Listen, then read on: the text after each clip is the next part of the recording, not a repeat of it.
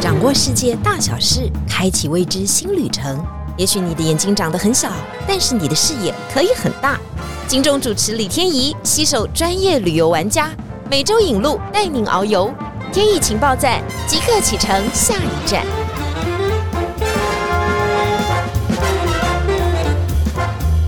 意情报站，你说赞不赞？欢迎大家来到节目现场。上一次在意大利当中，我们聊了好多，包括意大利到底要去买什么，还有那个罗马竞技场啊。我们去到以后，是不是还能够有电影般那样的场景呢？我们非常谢谢阿泰带给我们这么多的经验分享，所以这一集呢，我们再度请到阿泰，大家掌声欢迎阿泰，我们的意大利王子。Hello，大家好。阿泰以前从事的是电子业哈，很久以前，但早就已经转行了。现在呢是越人没有，是旅游多国的超级玩家。但我还是很好奇，你大概第一次到意大利的时候，大概是多久以前？跟现在有什么样的差别吗？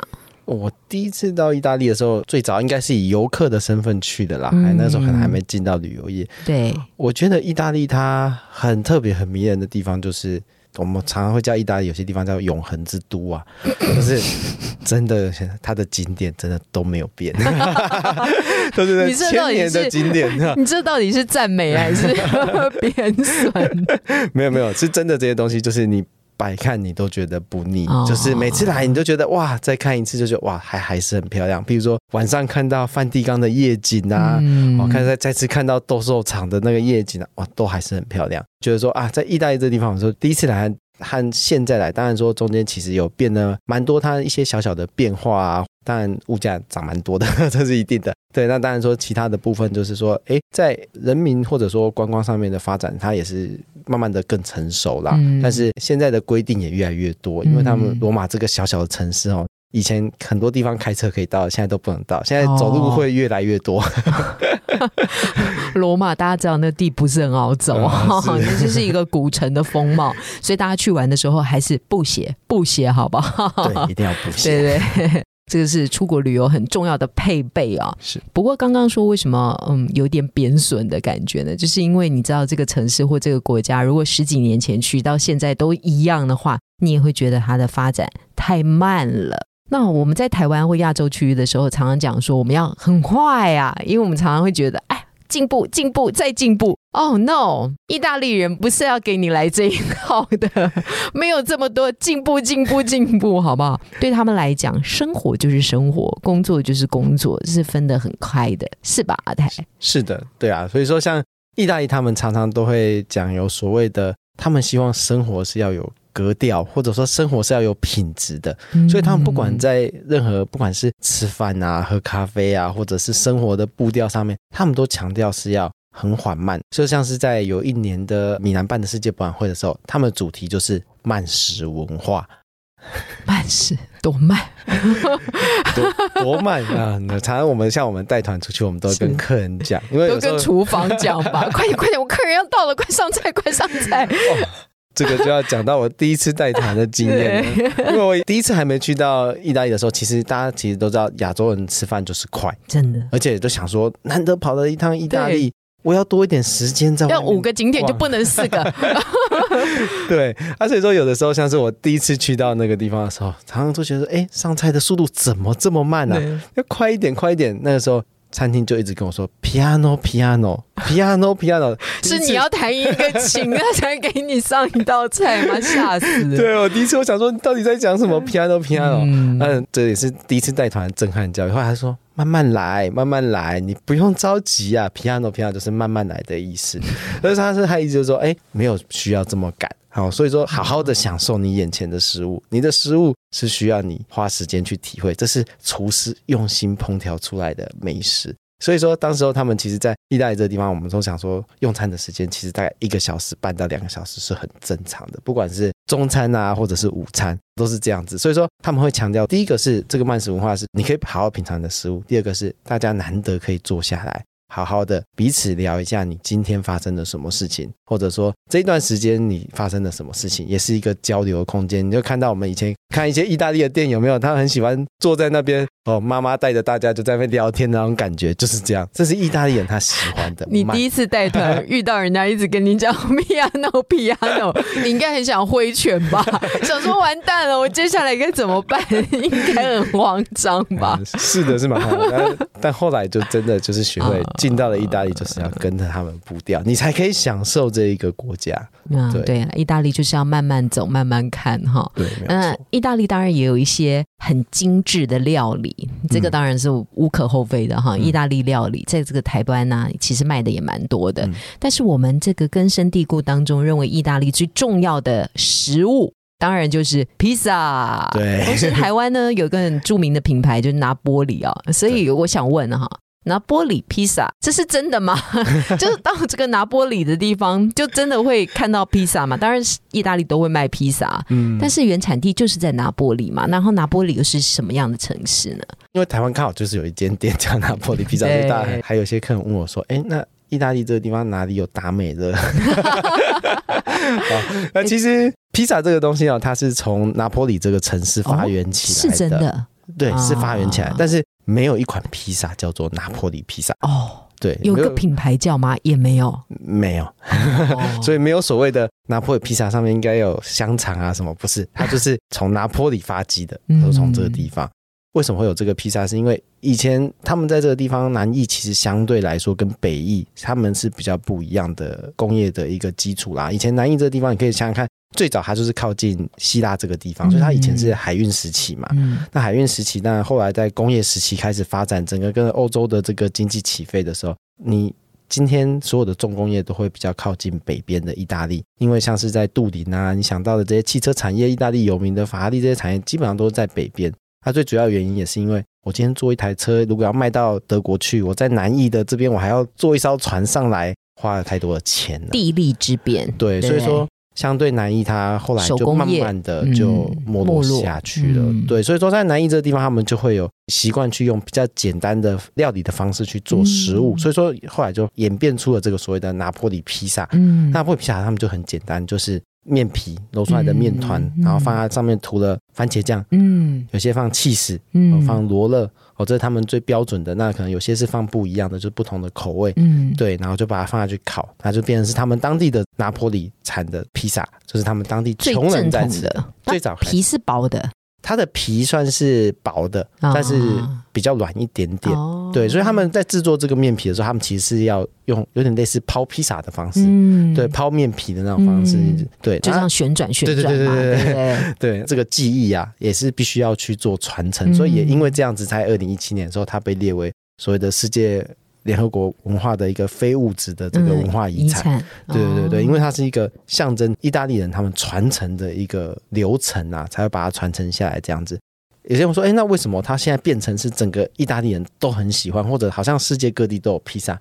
其实最主要是因为在当时有一个国王叫做翁贝托一世，嗯。对，那他来到这个拿坡里以后，他其实在北翼的时间呢，他吃了太多种宫廷菜哦，就是这种法式经典的，我们讲说米其林餐厅啊，对他吃腻了，所以他就跑到了南翼这个地方，想说皇帝都是这样，对，吃腻那些好料，就说哎，那我来到南翼看看大家吃什么好了，顺便视察一下民情。他跟他的厨师这样讲，所以他的御厨就跑去了拿破里的这个市中心啊，就问说，哎，请问一下，请问一下。你们大家都吃什么？那当时候他们当地的人就说啊，我都去啊，对不对？对啊，哪有什么餐馆？对，随便就大部分你们当地吃餐馆，都我都去 Brandy 这间餐厅吃。然后他就想说，Brandy 是什么，在哪里啊？不管，他就请人家说，拜托你，拜托你去把那个 Brandy 的餐厅老板叫过来，说国王要来了，好，请煮你们当地的菜给他。那老板来了，他就说，请问找我有什么事吗？他就说，国王来了，赶快把你们店家最有名的拿手绝活，对，拿出来。然后披萨，披萨，披萨，没错，三种不同口味的披萨，然 后就这样端了出来。啊，所以当时就端了三样，因为他就是卖披萨店，他就只有做披萨，所以他就把这三样披萨就端到了这个国王和皇后的面前。啊，当时国王是翁贝托一世，皇后是玛格丽特。嗯，那当时玛格丽特她就看上了这一个披萨，他说：“哇，这个披萨真好吃，这是什么披萨？”嗯，啊，其实当时候他们那个披萨名称其实是很简单，它就是上面放了番茄。然后还有番这个茄酱，对，还有这个所谓的 cheese cheese 摩萨雷拉的罗勒叶 cheese，还有罗勒叶。所以当时候那一款披萨本来当地人叫做摩萨雷拉披萨，披萨，对，但是那个老板就很机灵，就说哇，没有这个叫做玛格丽特披萨。你看很会啊。看那个皇后多开心呐、有没有？难怪我们现在吃的玛格丽特披萨 对就是这三个元素嘛。对，没有错。哦而且这三个元素，那个大家还会加油添醋一下，就说：“哎、你看上面有红色、白色、绿色，这不就是意大利吗国旗吗？？” 对，，哇，大家都很会。没错没错。然后又从拿玻里出来，所以又变成了另外一个品牌。然后披萨又享誉国际。但是你刚刚讲的是南艺的部分，那北艺也有披萨吗？也有披萨。嗯，但是这是标准的意大利披萨吗？其实他们在整个意大利里面，他们有把这个披萨去做所谓的特殊的定义的话，其实只有南意的披萨、哦拿坡里披萨，他们有特定的规范嗯啊，譬如说饼皮的中心的位置只能有三毫米，嗯旁边不能超过一点二毫米。哦对，所以他们都有它厚度的一个规定。嗯啊，所以说你一般来说你在吃拿破里的披萨的话，它中间是软的，它的馅料会掉下来这样子。嗯对，所以他们都有特定的一个规定，但是在北翼的部分相对来说就没有。所以说它其实在空调上面，北翼的变化就会比较多，因为他们也比较有钱。所以说他们在上面也会加了一点比较多不同的元素进去，去调理他们不同的味道，跟南艺的风格就是完全的不一样千万不要说为什么没有凤梨，啊，那里的披萨就不会有凤梨，好吗？凤梨是夏威夷，OK 吗？是美披式，也不要什么松厚，人家没搞这一套。当然，因为观光客越来越多了，可能嗯变换出来的口味也越多，但这都不是正宗的哈。对，嗯，就是每一次我们对于那个意大利披萨有一些想法的时候，哎，来听听阿泰的说法，真的非常有趣。原来是从拿玻里出来的是，但拿玻里绝对不是只有这个啊。我们刚刚特别讲到，它有黑手党，你有没有看过黑手党？他是大摇大摆走在拿玻里街上的，可能一半以上都是黑手党嘛，真好想问哦。对，其实我们常常出团之前啊，我们客人第一件事情问的就是。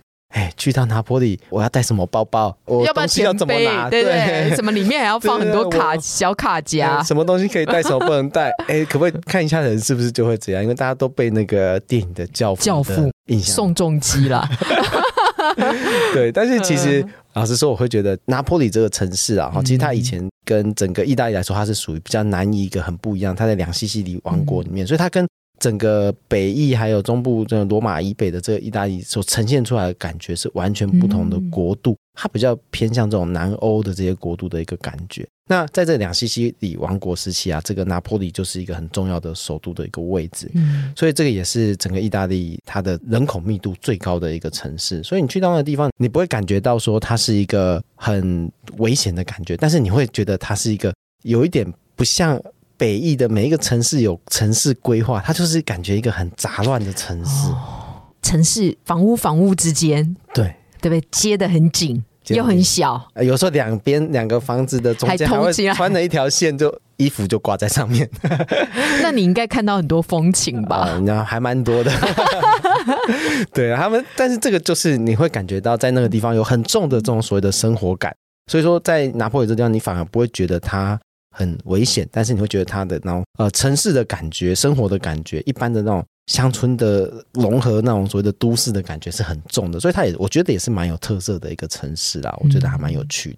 我们可能真的都被《教父》那个电影影响了，学着走在这里的人都是很可怕的。当然，西西里真的有出产黑手党，这也是没错的。但是也告诉大家，黑手党不会走在光天化日之下，走在你旁边被你看到，而且他对于游客来讲，他干嘛去伤害游客？是啊，对不对？游客也是他很重要的观光收入嘛没。有错，没有错。但是那里的区域情也造就了这样的一个黑帮的产生，因为那个时候的黑手党想要存活，最重要的就是要收保护费嘛，对，没有错，所以要画地为王，收很多保护费，这个可以理解啊，城市建筑。但是阿泰，你给我的提纲当中有说，他创造了美味的蛋糕，快点，那是什么蛋，糕？这个这个他们其实，在意大利有一个叫 Caprisa 的这个蛋糕。那这个蛋糕其实它是一个巧克力蛋糕，这是在西西里吗？就是这个拿它其实坡里。它是在拿坡里这个地方发源的啦，嗯就是一个其中一间小餐厅做的。它现在变成是你在意大利都有，哦变成他们传统的一个甜点。那最主要是说，当时候这个厨师在做菜的时候，嗯。当时候就被人家说：“哎、今天赶快先事先准备好，因为今天有一个西西里的老大要来吃。”啊，老板就很紧张啊，厨师就很紧张，今天才讲，啊等下做不好会不会那个 断手枪就拿断脚出来，还是怎样？嗯。对，就很紧张啊，就想说啊，赶快然后做东西做东西，结果做以后就发现，哎，在做一块巧克力蛋糕的时候忘记放了面粉，他就放了，啊？哎、他就用了巧克力粉加糖粉加什么，然后就下去给他做了，然后做了以后啊，就发现，哎，奇怪，惨了，已经做好了，人也来了，怎么办？也来不及重做了，就把它端出去了啊！但是意外的还蛮喜欢的，你说这个叫什么？叫什么？哎，卡布里萨蛋糕对对对。Caprese？你说现在在意大利都可以都都买得到，都买得到。所以它其实就是一个巧克力。它一样是三角形的蛋糕，你会觉得吃起来口感好像比较硬一点点，好像在吃一块巧克力，但是又有点松软的蛋糕感觉。最主要就是因为它用巧克力蛋糕的做法，但是它没有用到面，面粉，对然后这是黑手党老大喜欢的，对，没有错，那一定也会是我们喜欢的。我们怎么敢忤逆黑手党老大呢？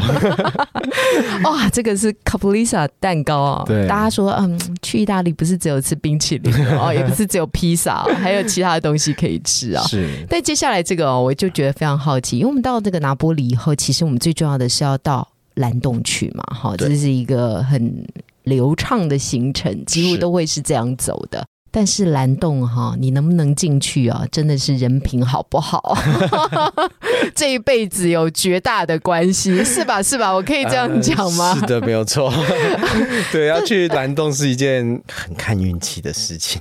通常你们都是什么时候会进蓝洞？然后是只有一次的机会吗？还是你们会给这个大家两三次的机会然后去试呢？其实这要看季节啦，嗯对，因为如果说像是进到了夏季的时候，我们会在卡布里岛上面住一个晚上。嗯，那住一个晚上，我们看到的蓝洞的机会就会比较多一点点。嗯那在冬季，有些客人说，那为什么冬季不住一个晚上？因为冬季实在是太冷了，在岛上哦所有的店家都没有开，懂它有一条精品大街都关着，你住在上面，很多饭店也都睡休，了。对，对你就没有意识了。而且冬天是不是看到进去的机会也比较少？冬天看到的机会其实其实不一定啊不，一定。对，但是冬天看到有的时候会有一个状况，可能会应该看得到，但是它不开，就是因为好，假设今天蓝洞是适合的，可是今天只有一个旅游团来的时候，这些意大利懒散的人就会觉得说，哎呀，只有一团，算了啦，我们今天放假休息好了，因为你要去蓝洞海，他们其实要派很多艘小船过去，嗯那划着这个小船进去，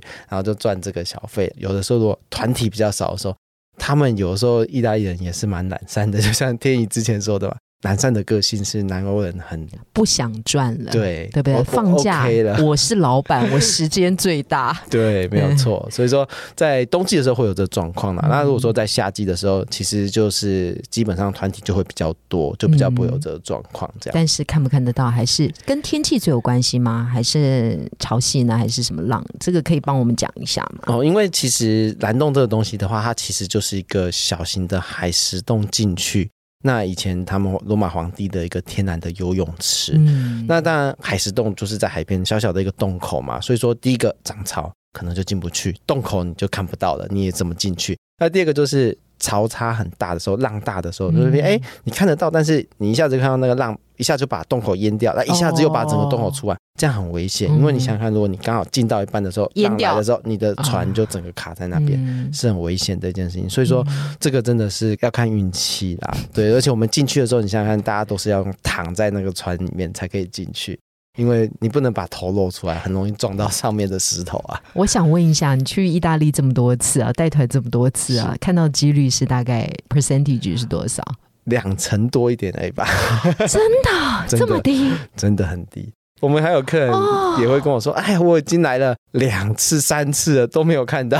哦，我我还以为几率是蛮高的”耶。哎，其实没有，它的几率真的蛮低。好了好了，如果你曾经进过蓝洞，看到蓝洞，你要知道你是天选之人呐、是的，是的，没有错。哦，这个是很难怪有人会一去再去哈，嗯到这个拿波里就是要进卡布里的这个蓝洞去看一下。当然，拿波里靠近的它另外一个城市哦，就是我们很想介绍的马特拉古城，因为它现在也是变得风貌很不一样的。它是从旧石器时代以前就一路走过来的古迹，好险！后来真的被列为古迹，才得到了一点点的经费。跟我们讲一下这个马特拉古城，因为它跟之前我们介绍这些什么万神殿啊、罗马竞技场是完全不一样的样貌。是因为我常常讲说，我很喜欢意大利的南意的这个部分，嗯因为我觉得南意的部分你可以看到是跟北意这种所谓的呃正统欧洲是完全不一样的文化感觉。那马泰拉古城又是一个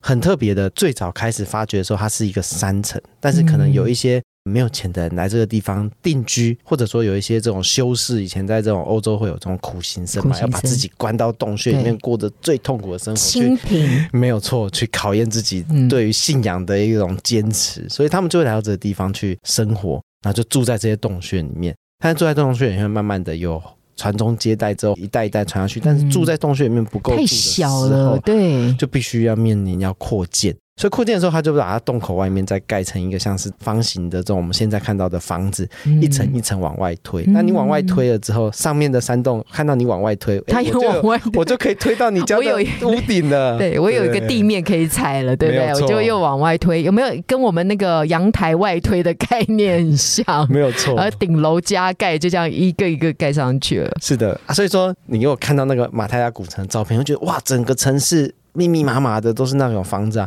但其实这个房子的最后，或者说它房子的最里面，都有一个洞穴。就是从原始那个洞穴发展出来了，现在这个样貌。那、对现在还有人住吗？哎，其实它这边马泰拉曾经是意大利的，或者说欧洲的十大鬼城之一。嗯，好喜欢听这样的故事哦。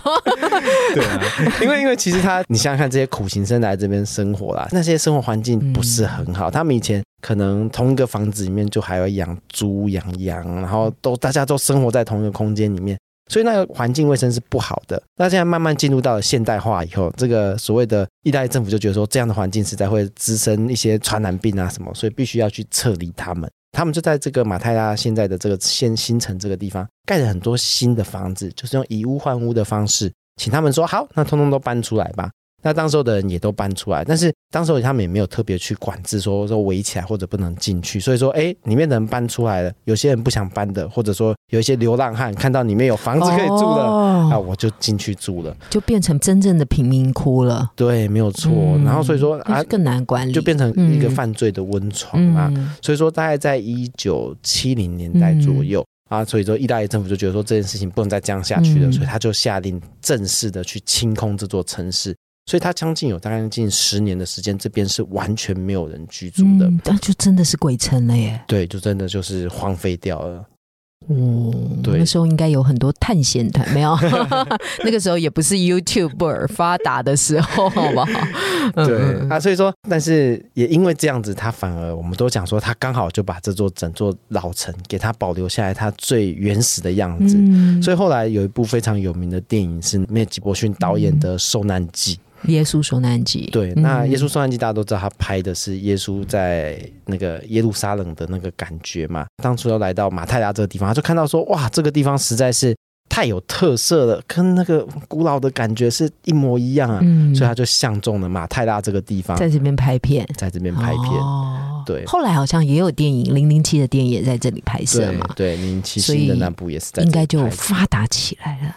对，从那一刻，在在二零一九年的时候，它也被列为这个所谓的欧洲的文化之都嘛，又拿到钱了，对，而且它现在，如果你想要去的话，也可以哦，你可以认领一个房子在那边居住。千万不要，大家 我每次去带带团去，我都会说，这到这边大家就是可以好好看，你想要哪一栋自己认领下来，啊租金不贵。真的真的租金不贵，但是你要维修费是蛮贵的。啊，我们以前曾经做过一个专题啊，说你花一欧元可以买一个西西里岛的房子，大家就疯了哦。好多那个就是观众都给我们留言啊，说真的、啊、真的，我们站在网站在哪里？拜托，我们没讲后面好不好？你进去的时候是空的，连水电都没有，你重新拉线弄弄弄到好，不花你个两亿，可能没办法搞出来而。且是 UNESCO 的，每一个计划都要送送神，好不好？所以是很可怕的。这个浪漫的梦不能常常做。但是他现在有一些旅馆进驻了，是吗？没有错，我觉得那个城市非常有它很独特的魅力存在。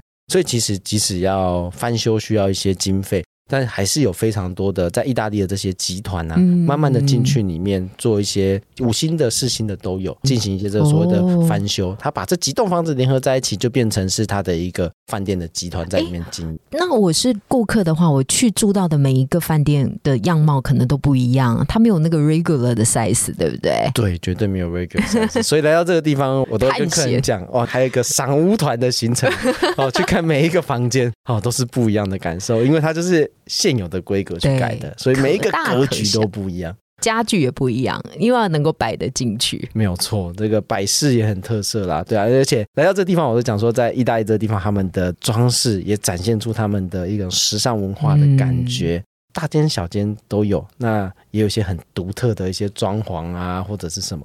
像我在这个地方，我就住过最特别的，就是一间房间。那个房间进去哦，看起来就是很 normal 的一个，就一般般。对，进去那有些人都说有没有什么问题啊什么的啊，都没有什么问题。有人来敲门，是我因为我们领队都不怕嘛，但是等到睡觉的时候发现奇怪，终于看到怪的地方，有人看着你，没有错。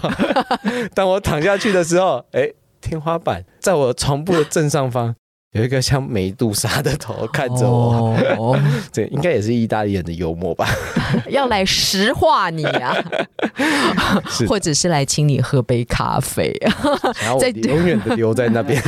在节目的最后，我们要谈一下咖啡文化啊，因为到意大利的大家一定要喝意大利的咖啡。不过我问过这个问题，它不是意大利本土种的咖啡豆，意大利是不产咖啡的，当然都是外来的哈。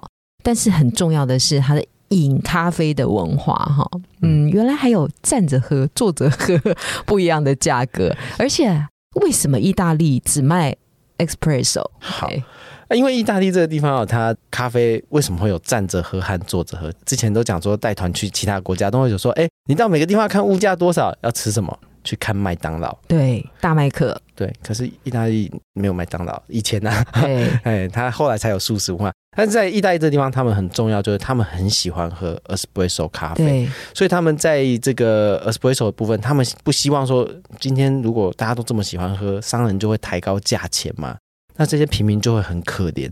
一九九零，他们就定了一个规定，说全意大利。卖 espresso 必须要有一个公定价哦，那这个公定价就是说，如果你是站着喝的话，可能一杯不能超过一点五欧左右这样子。那每年它可能会随着物价去做一些小小的调整，但是基本上都是不管你是什么品牌，知名的不知名的，就是不能超过这个价，就是不能超过站着喝。对，espresso。那你如果说你今天想要说，哎，我要坐下来享受一下，或者说是你看我们在威尼斯非常有名的意大利第一间的咖啡馆——花神咖啡馆，喝个咖啡，听个音乐，嗯，可以，你坐下来就要有不一样的费用哦。对你可能要听音乐的费用，还有这个所谓的 table 费的那个的服务费，所以加上去，你一杯咖啡本来可能只是一欧元，可能现在变成是十欧元哦。对，它就是会有一个这样的不同，这样子。但为什么是 espresso 呢？我们就不能点 latte 吗？或者是其他的咖啡吗？对，没有错。老实说啊，他们在意大利这地方，他们其实看你是不是观光客，看你喝咖啡就知道。因为意大利人他们其实不大喜欢在早餐过后去喝有奶的咖啡，因为他们觉得牛奶是一个非常高营养价值的饮品，而且喝的是会饱的。你想想看，我们喝 latte 啊，或者是什么那一杯饮料，是不是就会相当的大杯？嗯，所以他会觉得说这个东西应该是。早餐你需要补充能量的时候才要一整天，对，那所以说你过了早餐，基本上你再喝这个就太 over 了吧？是不是太丰富了？意大利从早餐以后就一直很想休息，而且而且你想想看，中午喝个咖啡提神的话，你喝了奶就把那又要一整天冲散啦，就没有那个浓郁的感觉啦，是不是？所以一定要有 espresso 这种很浓郁的咖啡，哦，它才可以让他们的这种味蕾打开，或者说提神的那种感觉，不会很伤胃吗？他们有做研究啦，因为在 espresso 这个地方，他们是用这种所谓的高压冲煮的方式，他们的。冲煮的时间不会像你一般这种浸泡式或滤挂式的咖啡泡在水里那么久，所以它的咖啡因其实相对来说会比较少。嗯，所以他们反而是说，哎，他喝这种 espresso，反而它是会有一点整肠胃的效果，还 OK，不会到说刮胃啊或者这一个效果是那么大的这样子。所以人家意大利人也是很养生，没事就喝喝红酒醋啊，再来一下 espresso 啊啊！今天这个聊天真的非常的愉快啊，也谢谢阿泰带给我们这么多意大利的知识啊。下次你要去意大利玩，有没有觉得哇，好多的点都可以观察？尤其是阿泰强力推荐的这个马特拉古城哦，大家真的是可以去看一下。也希望大家都能够过得了蓝洞哦。这是今天这一集我们带给大家的内容。希望大家如果喜欢我们的影片的话，欢迎大家订阅分享哦，给你旁边想要去意大利或即将去意大利的朋友们。那今天非常谢谢阿泰，天意情报站，意大利最赞，谢谢大家，拜拜。